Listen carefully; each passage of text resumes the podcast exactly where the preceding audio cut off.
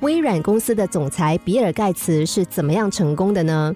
有人访问过他们公司的行销部经理，他说，比尔盖茨本人是个工作狂，对工作抱有极大的狂热，经常坐在电脑桌前，不知黑夜白天的工作十多个小时，然后吃一个汉堡，也不确定是午餐或晚餐，接着趴在桌上睡觉，几个小时之后继续这样的流程。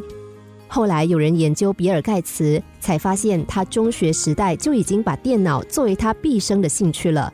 他甚至可以免费为别人设计软件，只为了有使用电脑的机会。如果你总认为现在从事的工作和自己的兴趣不合，必定会对工作提不起兴趣，感到工作起来简直就是受罪。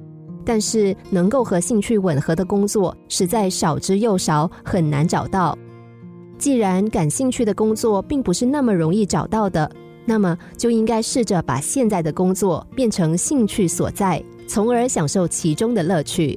找出什么是你喜欢而且擅长做的事，并且把你的热情和事业结合在一起。最好可以找到一个能够发挥潜力、激励自己的工作。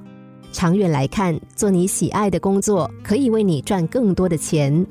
对于自己所从事的工作，爱与厌、苦与乐，大都存在于一念之间。有的人天天郁郁寡欢，抱怨自己的工作不好；有的人天天心情舒畅，把工作当享受。三百六十行，行行出状元。这不仅仅是强调了每一项工作的重要，更说明了每一项工作都大有可为。工作带给我们的是快乐还是折磨，主要在于我们对工作的态度。做好工作，首先要热爱工作，而热爱的前提之一就是找到工作的乐趣。